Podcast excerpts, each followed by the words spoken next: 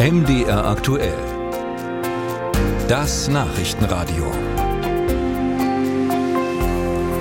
Feministische Außenpolitik. Diesen Begriff prägte vor einigen Jahren die damalige schwedische Außenministerin Wallström und wurde damals belächelt. Seitdem haben sich aber einige Staaten diese Form der Diplomatie auf die Fahnen geschrieben. Frankreich zum Beispiel, Spanien und auch Libyen. Und heute will die Bundesaußenministerin im Kabinett vorstellen, wie eine deutsche feministische Außenpolitik aussehen soll. 80 Leitlinien hat Annalena Annalena Baerbock erarbeiten lassen.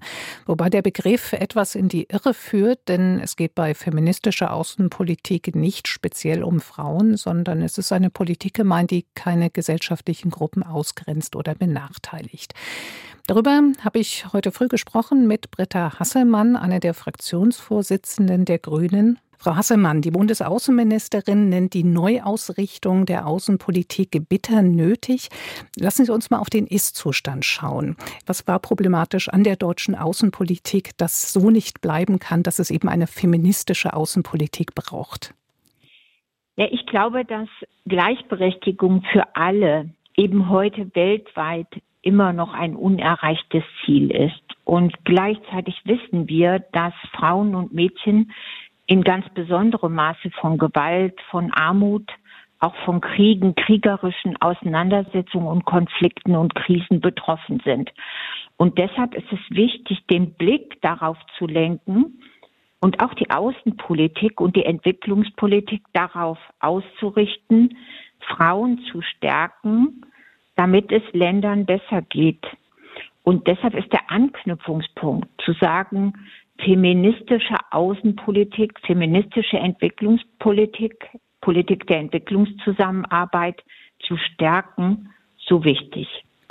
Nun setzen sich äh, deutsche Außenminister ja schon seit Jahren zum Beispiel auch für Menschenrechte ein. Ähm, können Sie mal ein Beispiel für feministische Außenpolitik nennen, ähm, die einen Unterschied macht, also ähm, dass das gut illustriert?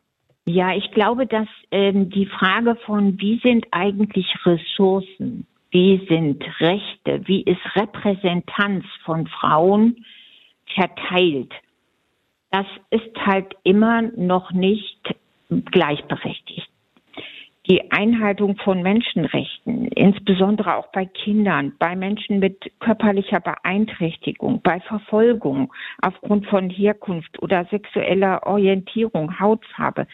All das ähm, sind ähm, Fragen, die äh, gerade in ähm, der Außenpolitik ja eine hohe Relevanz haben und ähm, wir können uns hier sowohl nach außen stärker darauf beziehen, wie können wir Projekte, Initiativen, Vorhaben in Ländern, in denen Krisen und Konflikte herrschen, besser unterstützen. Wir können auch nach innen für unsere eigene Arbeit darauf achten, wie stärken wir eigentlich Frauen, Mädchen in solchen Zusammenhängen? Wie haben wir uns selbst eigentlich Ziele gesetzt für unsere eigene Arbeit? Und deshalb hat so eine äußere Dimension und eine innere.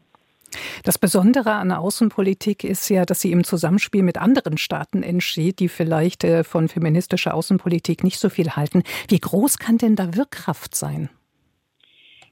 Ich glaube, dass wenn äh, wir an die internationalen äh, Bezüge und Zusammenarbeit denken, ähm, wir heute schon häufig Situationen haben, wo wir ganz genau wissen, dass in Krisen- und Konfliktprävention Frauen eine ganz zentrale Rolle spielen ähm, in Friedensprozessen, in Konfliktentschärfung.